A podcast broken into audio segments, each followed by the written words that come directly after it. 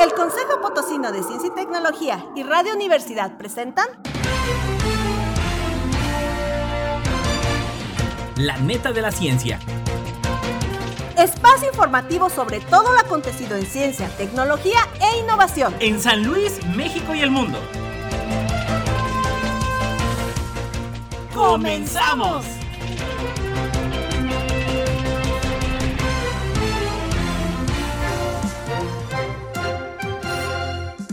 ¿Qué tal? ¿Cómo le va? Muy, muy buenos días. Saludándole como cada jueves en punto de las 11 de la mañana. Bienvenidos a la neta de la ciencia. Y bueno, pues desde aquí les enviamos un afectuoso saludo y un abrazo a todas las mamás y en especial a aquellas mamás que, bueno, además de ser mamás, son científicas, son divulgadoras, son empresarias y bueno, sí, y también, o sea, aquellas que, que impulsan desde sus respectivas trincheras este, el, un mundo mejor, que, que, aportan conocimiento, que aportan actividad, que aportan para que seguir construyendo una sociedad mejor y más informada.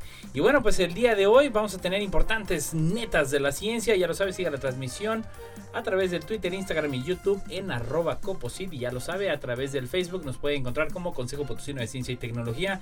Saludo a todos los que nos escuchan a través del 88.5 de FM, 1190 de AM y ya lo sabe, todas las emisiones de la neta de la ciencia solamente a través de Spotify, el de radio y televisión universitaria. Vámonos con los titulares.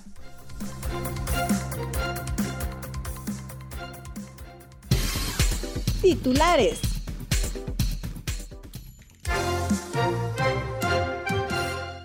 Buscará China planetas habitables fuera del sistema solar. Así es el proyecto Sunomia, como el genoma de 240 especies de mamíferos ayudará a luchar contra enfermedades. ¿Cómo se verá la base de la misión Artemis en la Luna? ChatGPT, cómo la inteligencia artificial ya está cambiando la contratación en la búsqueda de empleo. Rusia ocupará Estación Espacial Internacional hasta 2028. Un decodificador cerebral traduce el significado de lo que se oye o imagina. Así es Dagger, la inteligencia artificial de la NASA que se erige en herramienta protectora de la Tierra. Crean la primera piel electrónica para que los robots sientan como humanos. NASA alargará vida de sonda Voyager 2 para que permanezca en el espacio tres años más. Cambio de paradigma, las vacunas ya nunca se harán como antes. La NASA muestra fotografías detalladas del polo sur de la Luna. De la medicina antigua a la inmunoterapia moderna. Una animación de la NASA mide los agujeros negros más grandes del universo. Perro que ladra no muerde, pero sí perturba a la fauna silvestre. Completa el proyecto mexicano Astesat 2 su primera fase de diseño ante la NASA. Un estudio revoluciona la regeneración de terrenos forestales, las plantaciones de eucalipto al cultivo de alimentos. Terminan las operaciones del satélite ILOS de la Agencia Espacial Europea que medía la velocidad del viento en todo el planeta. Navegando por los manglares desde el sillón. ¿Cuántas tazas de café debes de tomar al día? Noticias locales. Buscará China planetas habitables fuera del sistema solar. Por el comentario. China buscará planetas habitables fuera del sistema solar a partir del 2030 mediante un sistema de telescopios, anunciaron representantes del programa espacial del país asiático. El proyecto, llamado Mi-Yin, que todavía se encuentra en fase de desarrollo, tiene como objetivo encontrar otra Tierra, aseguró el vicepresidente ejecutivo de la Academia China de Ciencias Aeroespaciales e Innovación Tecnológica, Shang Yunyi durante un evento en la ciudad de Hefei que acoge en semanas en días anteriores una conferencia espacial. La Estación Espacial China será la base en 2025 de unos experimentos de tecnología de interferencia óptica, también llamada interferometría, una técnica utilizada para estudiar los objetos celestes lejanos. El siguiente año se producirá el lanzamiento de un satélite experimental que realizará una detección interferométrica para verificar el funcionamiento de la tecnología que servirá de base para que Mijin, explicó el experto. Para 2030 el conjunto de telescopios estará listo, tras lo cual el proyecto podrá llevar a cabo mediciones y observaciones precisas de objetos celestes, revelando las características del sistema solar y otros sistemas planetarios. La información recabada permitirá describir la morfología y las propiedades físicas de los objetos de nuestro vecindario espacial y conocer la distribución en el sistema solar de componentes moleculares como el agua, informó Shang. Está previsto que Mijin contribuya además a esclarecer el proceso de formación de las condiciones de habitabilidad de la Tierra y el origen de la vida. En los últimos años, Pekín ha invertido fuertemente en su programa espacial y ha logrado hitos como el alunizaje exitoso de una sonda en la cara oculta de la Luna en enero de 2019, un logro que ningún país había conseguido hasta la fecha. Además, la estación espacial china, llamada Tiangong, se convertirá probablemente en la única estación espacial del mundo si la Estación Espacial Internacional, una iniciativa encabezada por Estados Unidos y a la que China tiene vetado el acceso por los lazos militares de su programa espacial, se retira ese año tal y como está previsto.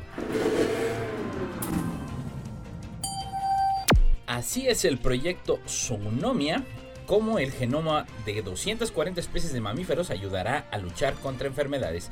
Por F. El proyecto Zoonomia ha catalogado 240 genomas de especies de mamíferos e identificado las partes del humano que se han mantenido sin cambios después de millones de años de evolución. Una información que puede arrojar luz sobre la salud y la enfermedad de nuestra especie. La revista Science ha publicado un especial de 11 artículos sobre el trabajo del proyecto Zoonomia en el que colaboran científicos españoles que persigue conocer el genoma de otros mamíferos para entender qué hace único al nuestro. En el mundo, hay más de 6.000 especies de mamíferos, incluidos nosotros, que son altamente divergentes y durante los últimos 100 millones de años se han adaptado a casi cualquier ambiente de la Tierra. Los científicos han catalogado y comparado secuencias de ADN de 240 especies, desde el oso hormiguero y el elefante africano de, de sabana hasta el damán de las rocas de manchas amarillas y el cebú, creado el mayor recurso comparativo de genómica de mamíferos del mundo. Aunque algunos de nuestros genes han evolucionado con el tiempo, otros han permanecido inalterados a lo largo del proceso evolutivo de los mamíferos, las llamadas regiones altamente conservadas que nos unen como mamíferos. Con el uso del aprendizaje automático se compararon esas regiones altamente conservadas entre los mamíferos, que cumplen funciones clave y pueden arrojar luz sobre la salud y la enfermedad en los humanos. Pequeñas variaciones genéticas en esas regiones altamente conservadas del ADN tienen muchas probabilidades de causar enfermedades raras y comunes en los humanos, como el cáncer sugieren los estudios. Científicos que estudian pacientes de meduloblastoma identificaron mutaciones en posiciones evolutivamente conservadas en el genoma humano, que creen que podría ser la causa de los tumores cerebrales crezcan más rápido o resistan al tratamiento.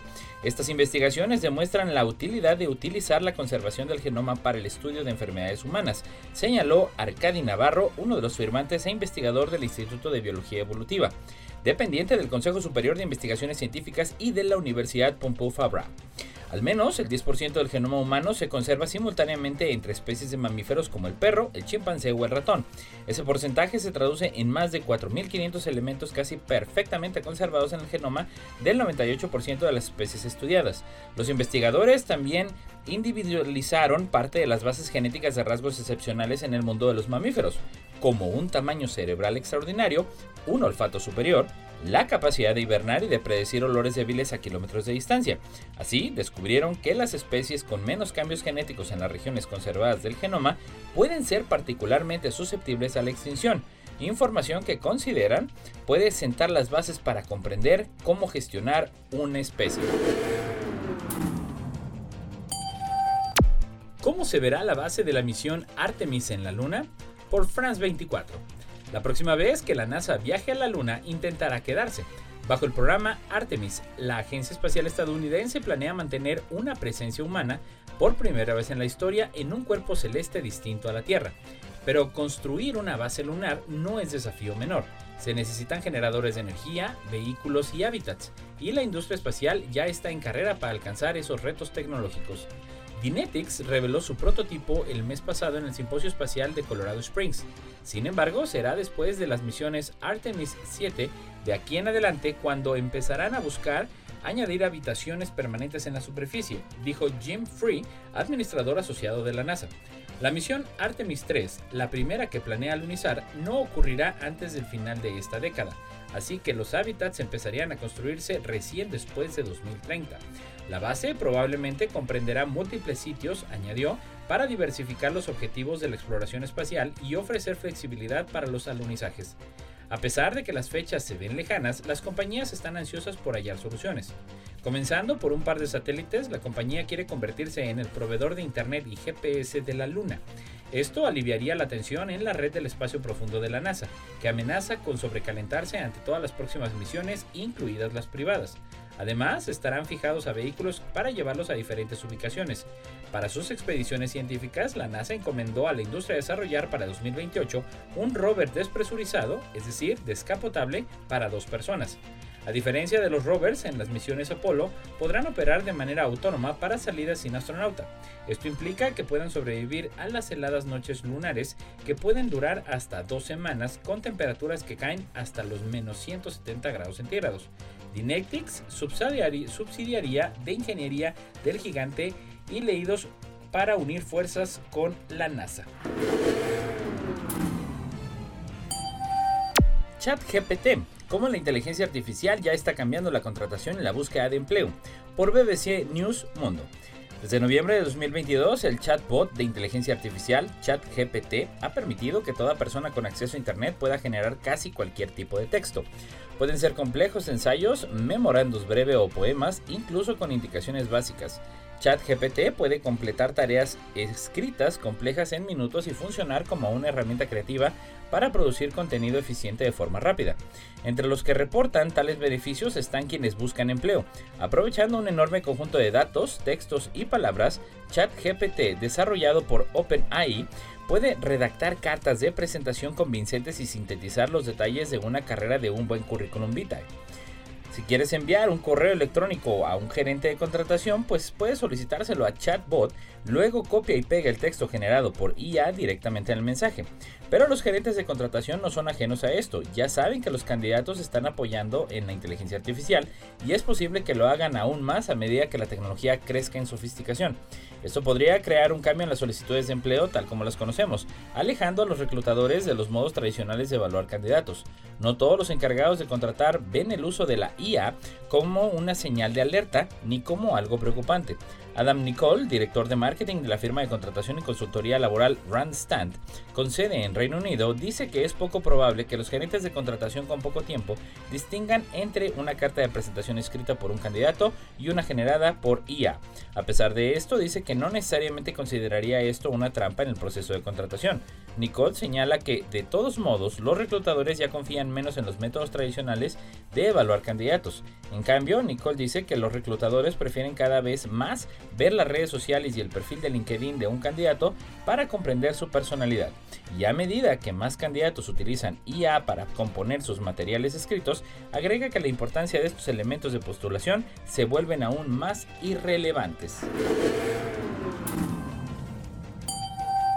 Rusia ocupará Estación Espacial Internacional hasta 2028 por intolerancia. El gobierno ruso decidió prolongar el funcionamiento del segmento ruso en la Estación Espacial Internacional, la EEI, hasta 2028, dijo el jefe de la Agencia Espacial Rusa, Roscosmos, Yuri Borisov. Según la agencia de noticias Interfax de Rusia, Borisov hizo el anuncio el días pasados durante una reunión con el presidente ruso Vladimir Putin. Roscosmos propuso el jueves pasado que el gobierno ruso extendería la vida útil de la Estación eh, Espacial Internacional hasta 2028. Roscosmos dijo que la decisión había sido revisada y aprobada por el Consejo Científico y Técnico y la corporación y la corporación y la Comisión Estatal. Vladimir Sovyev el diseñador jefe de sistemas y naves espaciales tripuladas de la empresa rusa de cohetes espaciales RSC Energía señaló que los expertos rusos han llevado a cabo una gran cantidad de trabajos de reparación en el segmento ruso de la, Estación Espacial Internacional en los últimos dos años y la actual condición de la estación le permite operar hasta 2028. El acuerdo actual sobre la operación de la Estación Espacial Internacional expirará en 2024. Rusia había manifestado previamente su intención de retirarse del proyecto después de 2024 sin especificar una fecha exacta. Borisov dijo anteriormente que la salida del proyecto de la Estación Espacial Internacional debería sincronizarse con el despliegue de una nueva estación espacial rusa. Un descodificador cerebral traduce el significado de lo que se oye o imagina, por crónica. Un decodificador semántico puede traducir en un flujo continuo de texto el significado aproximado de la historia de una persona que escucha o imagina en silencio a partir de imágenes de su actividad cerebral, un sistema que solo funciona si cuenta con la colaboración del usuario. Un estudio que publicó Nature Neuroscience presenta este decodificador que funciona a partir de la resonancia magnética funcional o IRMF y que a diferencia de otros no requiere de cirugía neuroinvasiva para su uso. El objetivo de la decodificación del lenguaje es hacer grabaciones de la actividad cerebral del usuario y con ellas predecir las palabras que estaba oyendo o imaginando, explicó en una rueda de prensa virtual el coordinador del estudio, Alexander Hood, de la Universidad de Texas en Austin. El nuevo dispositivo no recupera las palabras exactas, eso es muy difícil usando este enfoque, pero se puede recuperar la idea general, agregó otro de los firmantes, Jerry Tang, del mismo centro educativo.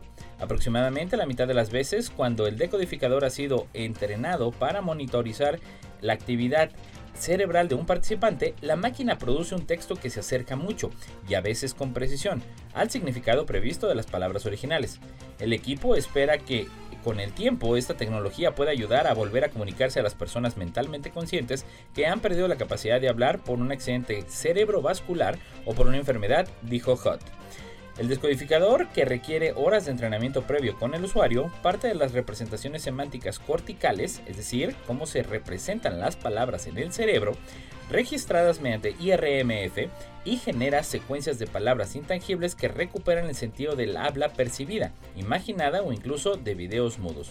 Los autores realizaron análisis de privacidad del decodificador y abordaron cuestiones relacionadas con el posible uso indebido de esta tecnología. Tampoco se puede entrenar el decodificador con las IRMF de una persona e intentar usarlo con otra, pues los resultados no son válidos. Los autores indicaron que se tomaban muy en serio la preocupación de que un dispositivo de este tipo pudiera llegar a usarse con malos fines y han trabajado para evitarlo. El decodificador ha sido usado con tres personas. Se basa en parte en un modelo de transformador similar a los que impulsan ChatGPT de OpenAI y BART de Google. Así es Dagger, la inteligencia artificial de la NASA que se erige en herramienta protectora de la Tierra, por Fireweaver. Las tormentas solares pueden afectar no solo a los satélites que orbitan alrededor de nuestro planeta, sino también a la Tierra en sí. El campo electromagnético ejerce como se ejerce como defensa natural, pero la NASA ya cuenta con una nueva herramienta protectora, la inteligencia artificial Dagger. La capacidad de esta inteligencia artificial es la de predecir dónde golpearán las tormentas solares. Basados en la alarma, los científicos pueden tomar previsiones. Su nombre es el acrónimo de Deep Learning Geomatic Perturbation o aprendizaje profundo para la perturbación geomagnética.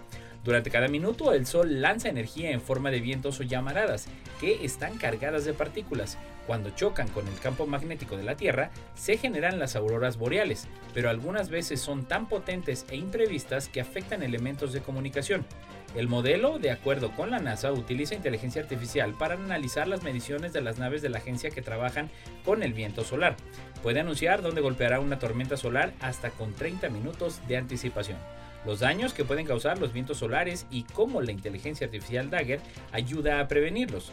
Dagger es el primer modelo de previsión que combina el rápido análisis de la inteligencia artificial con mediciones reales desde el espacio y la Tierra. Mientras más depende la Tierra de la tecnología para las comunicaciones, mayor es la utilidad de este tipo de elementos. La NASA plantea un ejemplo de una tormenta solar en 1989 que provocó apagones eléctricos en Quebec, Canadá, por 12 horas. Además, rememora que la tormenta solar más intensa, el evento Carrington, provocó incendios en las estaciones de telégrafo e impidió el envío de mensajes en 1859. Vishal Upendran, del Centro Interuniversitario de Astronomía y Astrofísica en India, explica, con esta inteligencia artificial ahora es posible hacer predicciones globales rápidas y precisas e informar decisiones en caso de una tormenta solar, minimizando o incluso evitando la devastación de la sociedad moderna. La defensa de la Tierra contra los vientos solares cuenta con un nuevo elemento de protección, la inteligencia artificial Dagger. Crean la primera piel electrónica para que los robots sientan como humanos. Por Forbes México. Investigadores de la Universidad de Edimburgo han creado la primera piel electrónica inteligente que acerca las máquinas a los humanos al proporcionarles un sentido de su propio movimiento, percepción del espacio y una respuesta a los estímulos externos similar a los seres vivos.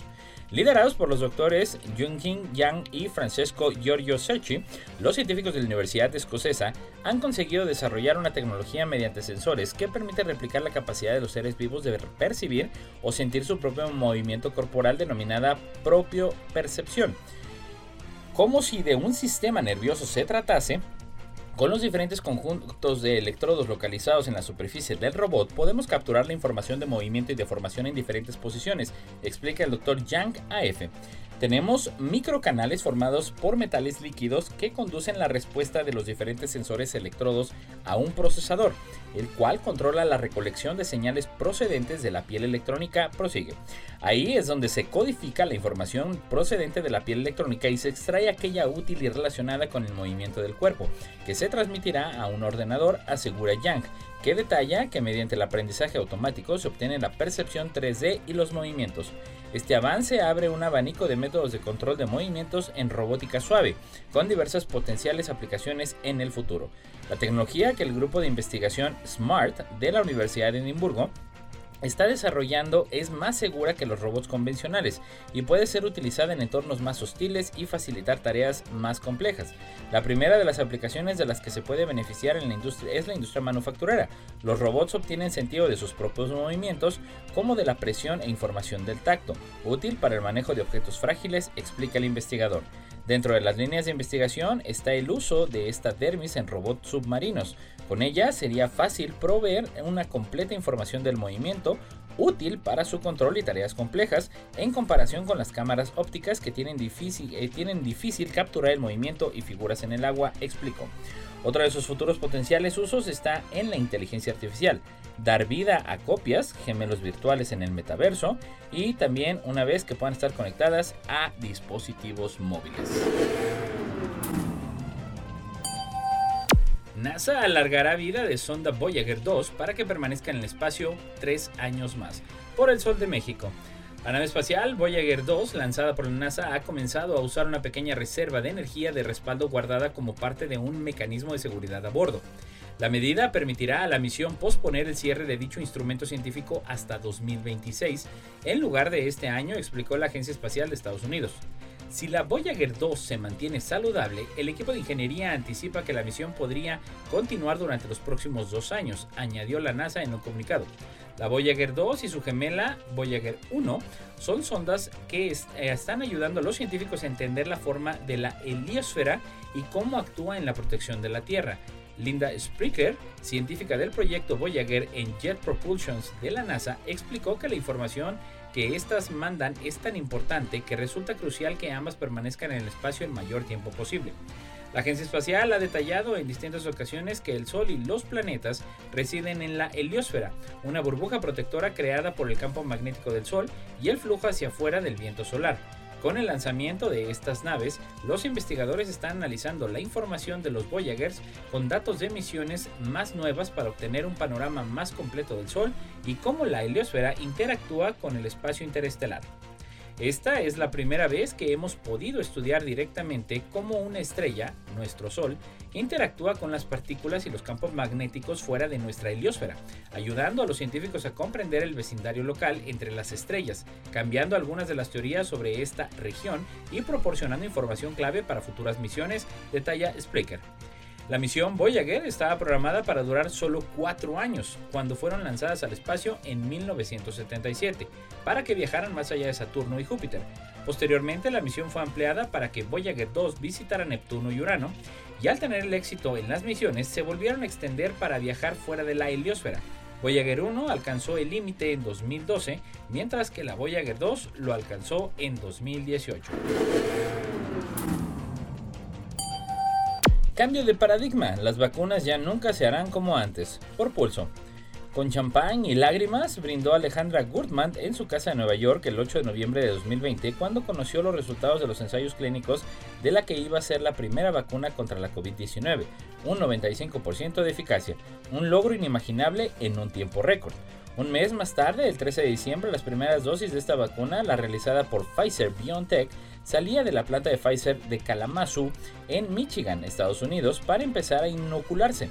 Habían pasado 280 días desde el inicio de la investigación en el laboratorio, y es que la pandemia cambió para siempre la forma y la velocidad con la que se investigan y desarrollan las vacunas, reconoce a F. Goldman vicepresidenta senior de investigación y desarrollo clínico de vacunas de Pfizer, poco antes de visitar la planta de Kalamazoo, que ha fabricado hasta la fecha más de mil millones de dosis.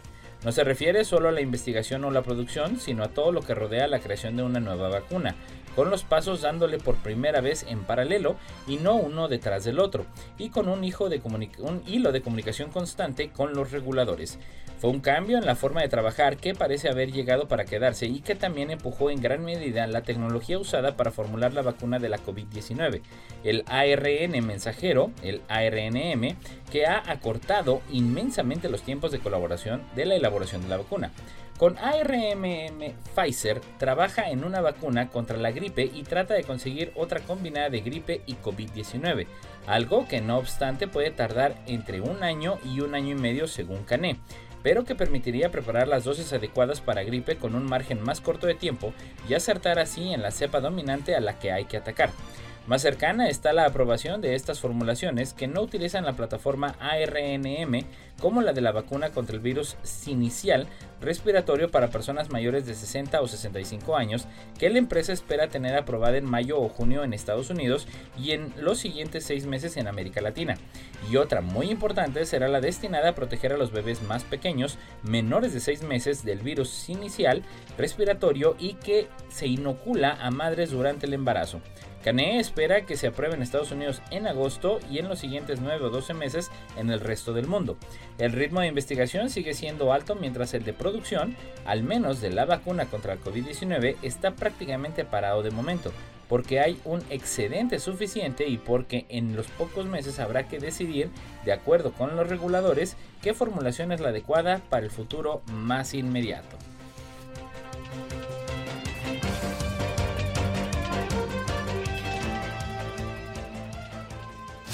No importa en qué parte del mundo estés, recuerda sintonizarnos en la web radio y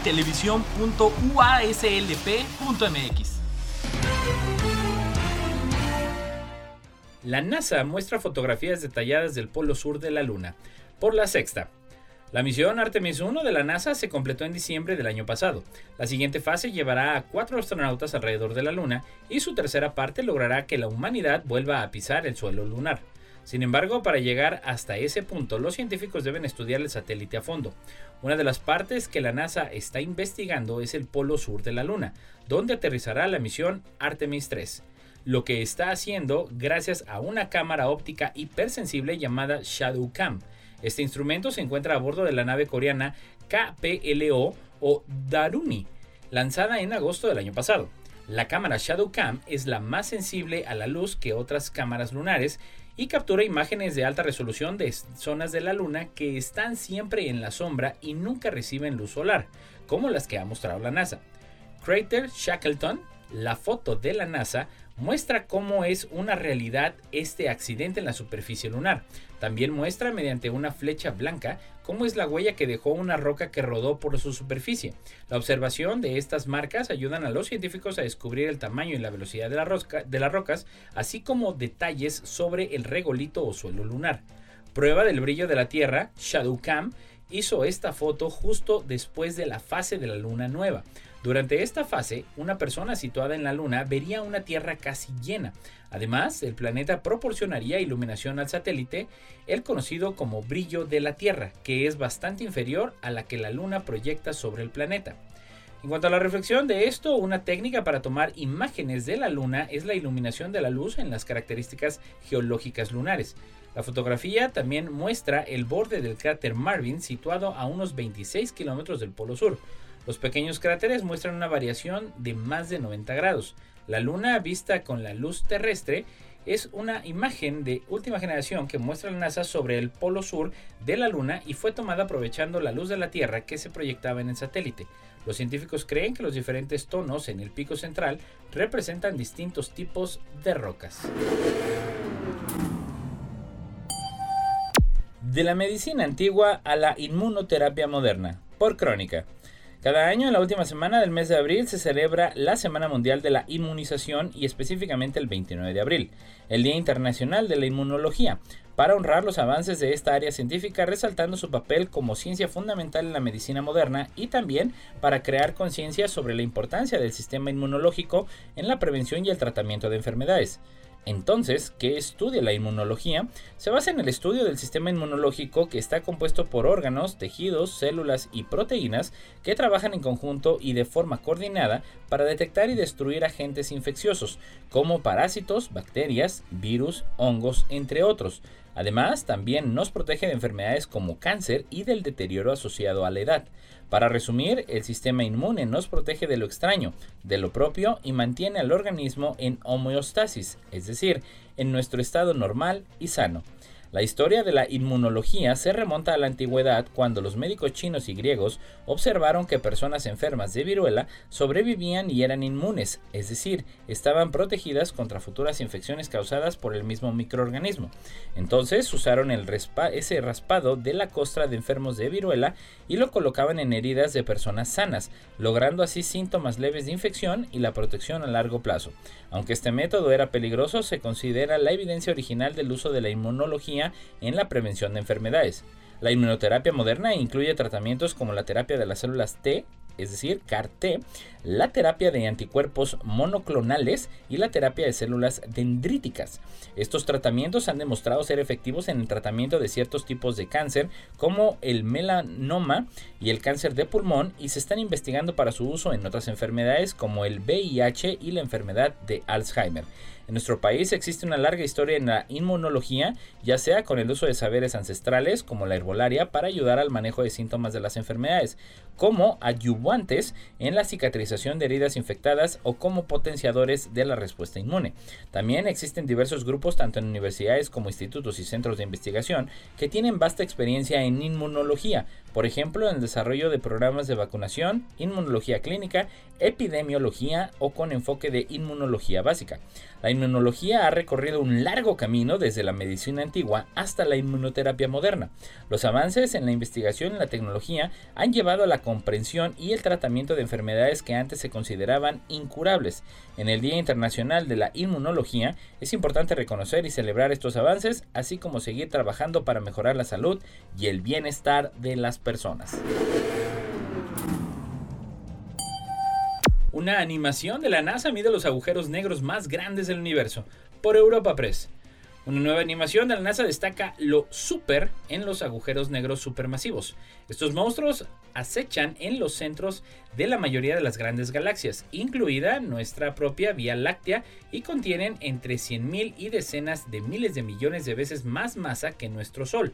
Cualquier luz que cruce el horizonte de sucesos, el punto de no retorno del agujero negro, queda atrapada para siempre, y cualquier luz que pase cerca de él es redirigida por la intensa gravedad del agujero negro. Juntos, estos efectos producen una sombra de aproximadamente el doble del tamaño del horizonte de suceso real del agujero negro. La animación muestra 10 agujeros negros de gran tamaño que ocupan el centro del escenario en sus galaxias anfitrionas, incluidas la Vía Láctea y M87, representados a escala por el tamaño de sus sombras. Comenzando cerca del Sol, la cámara retrocede constantemente para comparar agujeros negros cada vez más grandes con diferentes estructuras en nuestro sistema solar. El primero es 1601 más 3113, una galaxia enana que alberga un agujero negro con una masa de 100.000 soles. La materia está tan comprimida que incluso la sombra del agujero negro es más pequeña que nuestro Sol.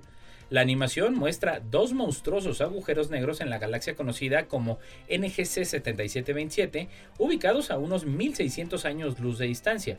Uno pesa 6 millones de masas solares y el otro más de 150 millones de soles. Los astrónomos dicen que la pareja se fusionará en los próximos 250 millones de años. En la escala más grande de la animación se encuentra el agujero negro de M87, ahora con una masa actualizada de 5.400 millones de soles. Su sombra es tan grande que incluso un rayo de luz que viaja a, mil millones de kilómetros por hora tardaría unos dos días y medio en cruzarlo, informó la NASA. Perro que ladra no muerde, pero sí perturba a la fauna silvestre. Por crónica, los perros son las mascotas más populares a nivel mundial y cumplen con otros roles en las sociedades humanas. Sin embargo, son también una especie exótica e invasora con un fuerte impacto en la fauna silvestre, incluidos los mamíferos. En esta nota revisamos esta problemática con especial énfasis en la interacción entre perros y primates. Es difícil pensar en una relación entre dos especies más entrañables que la que los humanos mantenemos con los perros. Los perros, canes, chuchos, entre muchas otras denominaciones, llevan al menos 30.000 años interactuando con los humanos y la naturaleza de esa relación así ha ido cambiando a través del tiempo. Muy probablemente empezó como una interacción que beneficiaba tanto a los ancestros de los perros, es decir, los lobos, como al humano.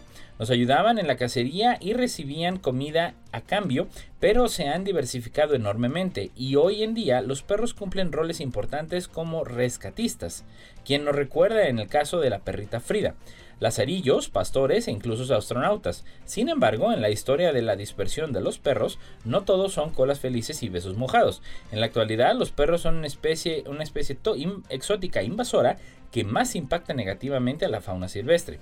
Para que se considere una especie como exótica invasora, debe cumplir con tres criterios. Ser introducida en un ambiente diferente a su área de distribución geográfica original, reproducirse con rapidez, normalmente gracias a su alta capacidad para adaptarse a nuevos ambientes, y perjudicar a los organismos nativos.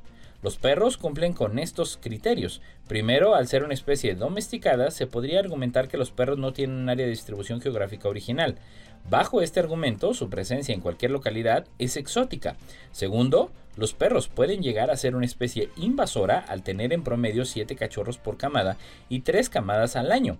Considerado un periodo reproductivo de 8 años, una hembra podría tener hasta 160 cachorros a lo largo de su vida.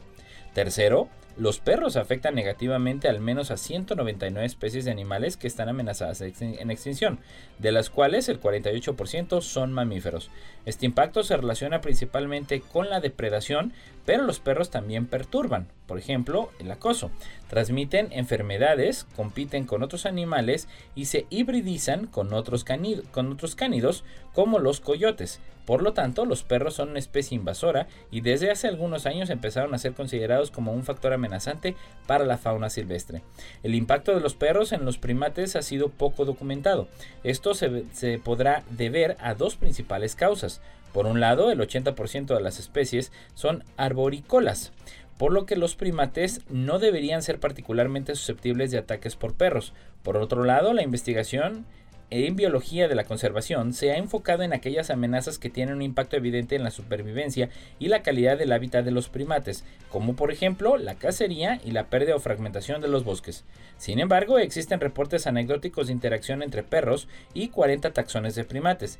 Estas interacciones corresponden principalmente a especies de primates con hábitos terrestres, como los babuinos o macacos, y varían entre ataques de perros a primates y ataques de primates a perros, pero en general coinciden en que los primates reaccionan conductualmente a la presencia de los perros, huyendo, vigilando o vocalizando, entre otros. Completa el proyecto mexicano Astesat 2 su primera fase de diseño ante la NASA. Por el comentario. El proyecto ASTESAT 2 completó ante la Agencia Espacial de Estados Unidos, mejor conocida como la NASA, la primera fase de diseño conocida como revisión del concepto de la misión MCR por sus siglas en inglés, informaron en días pasados varias instituciones. En un comunicado se apuntó que el proyecto en el que participan cinco universidades mexicanas con la Agencia Espacial Mexicana y con la NASA forman parte de la constelación Aztec SAT, el cual diseñará cuatro nanosatélites en México que permitirá localizar fauna marina y mamíferos grandes en Norteamérica. Recordó que dicha tecnología permitirá monitorear y cuidar a la fauna marina en las costas de México y Estados Unidos de Norteamérica. La NASA, a través de su ejecutivo de programas espaciales de la División de Sistemas Avanzados de Exploración, Andrés Martínez, quien coordinará este proyecto de duración estimada de tres años, reconoció ampliamente a México y su juventud. Además, se dijo estar seguro que esta nueva generación de satélites se desarrollará tecnología que aún no existe y derivados de esta tecnología se aplicarán en el futuro próximo para la exploración espacial de la Luna en el proyecto Artemis apuntó. De manera conjunta con el proyecto, además de la Agencia Espacial Mexicana, organismo descentralizado de la Secretaría de Infraestructura, Comunicaciones y Transportes, participa la Universidad Nacional Autónoma de México, la Universidad Aeronáutica de Querétaro, la Universidad Panamericana, la Popular Autónoma del Estado de Puebla y la Universidad Politécnica de Querétaro. En diciembre de 2019, la NASA proporcionó asesoramiento técnico a la Agencia Espacial Mexicana para diseñar, construir, probar y operar un nanosatélite, así como las instalaciones para realizar las pruebas ambientales y de calificación para el vuelo espacial, y cubrió los costos de su lanzamiento hacia la Estación Espacial Internacional. El lanzamiento ocurrió el 5 de diciembre de 2019 desde las instalaciones de NASA en Cabo Cañaveral, y el aparato fue transportado por la cápsula Dragón, como parte de una misión de la compañía SpaceX de Elon Musk. El Aztec Sat-1 arribó a la Estación Espacial Internacional el 8 de diciembre y se apuntó como el primer satélite que se lanza en la administración del presidente Andrés Manuel López Obrador.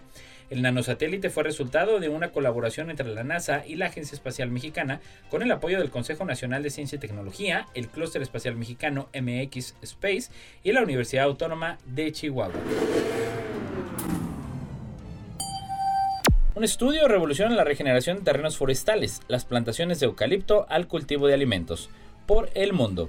El 75% de las plantaciones intensivas de eucalipto podrían ser recuperables mediante técnicas de agricultura regenerativa para utilizar para el cultivo de alimentos. Así lo acaba de demostrar una investigación impulsada por la Cátedra Hijos de Rivera, Universidad de A Coruña, la UDC de Desarrollo Sostenible.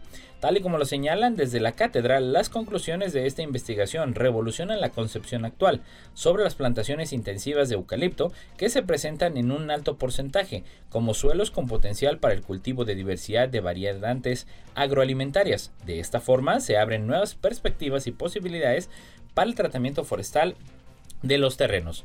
Las conclusiones de este estudio se presentaron en días pasados en el Museo de Estrella Galicia, el MEGA, y sus responsables explicaron que trasladando estos resultados al mapa forestal de Galicia permite constatar que más de 250.000 de cerca de las 340.000 hectáreas de plantaciones de eucalipto actuales de la comunidad son susceptibles de ser recuperadas bajo técnicas de agricultura regenerativa.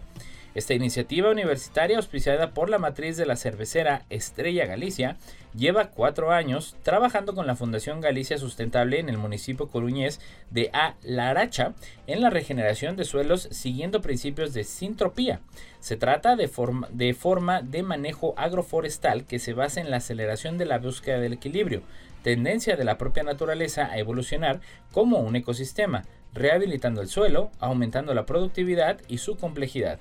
Estas técnicas de agricultura regenerativa, según el estudio, dan resultados muy notables en la recuperación del suelo en plantaciones intensivas de eucalipto, recuperando su productividad agroalimentaria. Además, se da la viabilidad de cultivos de alimentos complementarios bajo las propias plantaciones de eucaliptos. El trabajo diario de la propia naturaleza, la secuencia de cultivos y la aportación paulatina en materia orgánica permitieron que ya a partir del segundo año de estudio se apreciasen resultados, tanto en la línea de la regeneración de suelo como especialmente en la complementariedad de cultivos. Los análisis en el laboratorio mostraron un incremento constante de macronutrientes NPK, NPK es decir, sodio, fósforo y potasio, y también el aumento de la presencia del carbono total y de la materia orgánica, además de permitir constatar la viabilidad de la germinación y de los trasplantes. Además de la regeneración del suelo de las parcelas, se consigue cultivar alimento de forma complementaria y mejorar la biodiversidad gracias a la presencia de distintos cultivos en una misma parcela. Esta investigación ha sido liderada por Melania Payán, licenciada en Ciencias Ambientales por la Universidad de Huelva, con la contribución de Noelia López, ingeniera agrónoma de la Universidad de Santiago de Compostela, y de Sergio Quiroga, CEO de la empresa gallega Escocet. Terminan las operaciones del satélite AELUS de la Agencia Espacial Europea que medía la velocidad del viento en todo el planeta, por microservos. El pasado 30 de abril de 2023 fue el último día de operaciones del satélite AELUS de la Agencia Espacial Europea, la ESA, lanzado el 23 de agosto de 2018 y su objetivo era medir la velocidad del viento entre la que superficie y los 30 kilómetros de altitud sobre todo el planeta. Son unos datos de los que hasta ahora nunca habíamos podido disponer porque simplemente no hay estaciones de medición sobre la mayor parte del planeta y mucho menos en zonas remotas y océanos. Aelus orbitaba la Tierra 16 veces al día, cubriendo toda su superficie una vez cada semana. Era también la primera vez que se intentaba algo así, y ya al poco de estar activo en órbita quedó claro que Aladdin, su único instrumento, funcionaba perfectamente, algo que no estaba claro del todo que fuera a suceder y es que las personas que habían concebido la misión llevaban 16 años trabajando en su desarrollo, y aunque en teoría todo tenía que funcionar, al final hay que demostrarlo en la práctica. Tan es así que los datos de Aelus se habían incorporado a los modelos que se usan en los principales servicios de predicción meteorológica de todo el mundo, entre ellos los del Centro Europeo de Predicción Meteorológica de Plazo Medio, el Meteoro de France, la Met Office del Reino Unido, el Deutsche Wetterdienst de Alemania y el Centro Nacional de Predicción Meteorológica a Plazo Mediano de la India.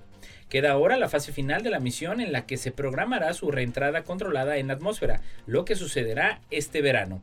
La decisión de poner fin a la misión viene a un nivel cada vez más bajo de combustible, que pronto se iba a terminar, lo que impediría maniobrar en caso de tener que evitar una colisión y para mantener su altitud y del aumento, la actividad solar en este ciclo también ha contribuido a la decisión, pues un sol más activo implica una atmósfera más activa y más rozamiento que hace perder altitud al satélite. Pero bueno, eso no está mal. Aelus estaba diseñado para durar 3 años y ya lleva en órbita 4 años y medio.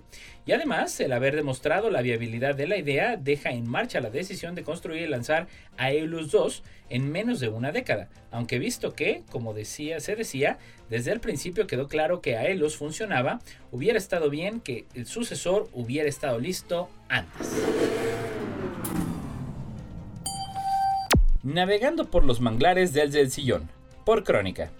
Los manglares acaparan gran atención en todo el mundo porque proporcionan una gran cantidad de servicios como la captura de carbón en el suelo y la planta misma, el aporte de la hojarasca que al dispersarse forma la base de la cadena alimenticia, los espacios de refugio contra los depredadores de las etapas juveniles de peces y la protección física y estratégica contra marejadas y huracanes, entre muchas otras.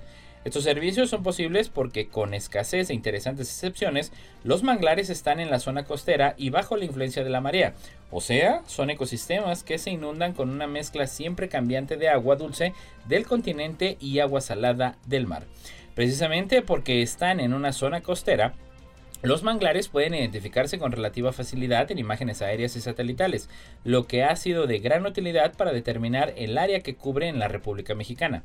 Cada cinco años, la Conavio actualiza su reporte respetando a las áreas deterioradas, recuperadas y totales. Entre otras preguntas, el tema aquí es saber cómo distinguir un manglar vivo de uno muerto y explorar preliminarmente las causas de su muerte. El estado de salud de los manglares se puede verificar en imágenes de satélite disponibles para diferentes años en la plataforma gratuita de Google Earth, ya sea como una aplicación en celular o como el navegador de la computadora. En general, los manglares se pueden distinguir en la zona costera como áreas de color verde oscuro.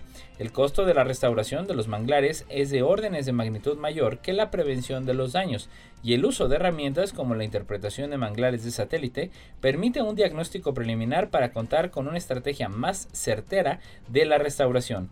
Hay, sin embargo, imponderables que deben tomarse en cuenta. Los manglares están constantemente respondiendo a las variaciones ambientales y son bastante resistentes a los incrementos en el nivel medio del mar, seguramente superando los 3 a 5 milímetros de incremento anual. Sin embargo, si el nivel de agua sube más, es muy probable que los manglares no puedan superar el cambio de nivel y mueran por inundación. Otro imponderable es el incremento en la temperatura y su efecto sobre los patrones de precipitación. Si a precipitación regional disminuye, habrá menos aporte hacia la costa y periodos de sequía más extendidos, creándose una condición similar a la que observamos en Tampamachoco y en la, en la laguna de Manialtepec. Alternativamente, el represamiento o desvío de agua cuenta cuenca arriba para abastecer distritos de riego o para acuicultura o camaroneacultura también puede reducir el aporte de agua dulce y variar la mezcla de agua salobre adecuada para seguir manteniendo los bosques de manglar en buen estado de conservación. Ya hay evidencias de que el represamiento de ríos reduce el aporte de sedimentos y hace que predomine la erosión. Hay suficientes evidencias en México y otras partes del mundo de que esto está sucediendo. Finalmente, el efecto que produce el bloqueo de vías de drenaje que interrumpa el intercambio de agua continental y marina y que y de estanque en el agua, como aparece ocurrir, parece ocurrir en Nuevo Campechito puede causar la mortalidad de los manglares y la extensión en el tiempo del área afectada, especialmente en un escenario de cambio climático con el incremento en el nivel del mar y periodos más extendidos de sequías. ¿Cuántas tazas de café debes de tomar al día? Por crónica. Son varios y contradictorios los comentarios que podemos escuchar sobre el consumo de café, así como numerosos los estudios científicos que últimamente están viendo la luz sobre el tema, pero lo que parece estar más claro, a juicio de los expertos, es que una ingesta moderada de café es beneficiosa para la salud y aquí vamos a desvelarlo. Lo primero es tener en cuenta es que para disfrutar al máximo de sus beneficios deberíamos consumir un café de tueste natural y sin adicionar edulcorante. Según aconseja Amaya Eirondo, bioquímica y doctora de ciencias de la alimentación de la Universidad Autónoma de Madrid así como investigadora postdoctoral en el Instituto de Investigación en Ciencias de la Alimentación del CSIC. Hay otra familia de compuestos dentro del café, según prosigue esta investigadora, y apunta a las melanoidinas que se generan durante el proceso de tostado, así como otros compuestos con efecto fibra y que también participan en la modulación de la microbiota intestinal, al tiempo que otros con efectos colaterales y que pueden favorecer, por ejemplo, la regulación del colesterol. Señala igualmente que el café puede ser una fuente de hidratación saludable porque contiene nutrientes y fitocéuticos y aconseja tomarlo sin adicionar edulcorante ni tampoco otros alternativos. Entre los micronutrientes resalta esta investigadora que el café contiene magnesio, así como una baja concentración de sodio y una concentración interesante de potasio. Este último componente tiene un efecto positivo en la salud cardiovascular. Por otro lado, afirma que los hidratos de carbono complejos, los polisacáridos y las melanoidinas que se forman a partir de determinados compuestos del café durante el proceso de tostado del grano presentan un efecto fibra y pueden tener un efecto positivo en la microbiota intestinal, la salud gastrointestinal, así como el eje cerebro-intestinal. También resalta que la ingesta de cafeína puede mejorar el rendimiento físico mejorando la resistencia aeróbica, la fuerza muscular, la resistencia, la potencia, el rendimiento de salto y la velocidad. Según los estudios disponibles hasta la fecha, en general, dos tazas de café consumidas una hora antes del ejercicio tienen el mismo efecto que la suplementación con cafeína aislada. En el caso, no se ocurre una mejor forma de empezar el día que con un delicioso café y una buena sesión de ejercicio físico. Igualmente, en el café puede haber algo de melatonina, remarca María Dolores del Castillo, aunque todo depende de la sensibilidad que tenga uno a la cafeína. Así explica que hay personas que pueden tomarse perfectamente un café antes de irse a dormir o incluso a las que esta bebida les ayuda a la hora de irse a dormir. ¿Qué sucede con entonces con el café descafeinado? También debemos ser cautos si tenemos problemas de sueño. Esta experta en materia de café sostiene que el café descafeinado cuenta con una, una, muy baja concentración de cafeína y todo nuevamente dependería del grado de sensibilidad del individuo en concreto, pero no debería ser un problema. Pues con esto llegamos al cierre de la neta de la ciencia. Gracias a Lalo Carrillo, gracias a Amanda Contreras. Nos escuchamos la próxima semana, ya lo saben, punto de las 11 de la mañana el próximo jueves, aquí a través de Radio Universidad y a través de las redes sociales del Coposit y por Spotify de Radio y Televisión Universitaria. Hasta la próxima.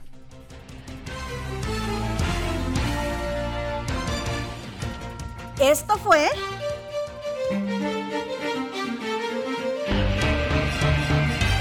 La neta de la ciencia. Noticiero de Ciencia, Tecnología e Innovación. Presentado por el Consejo Potosino de Ciencia y Tecnología y Radio Universidad.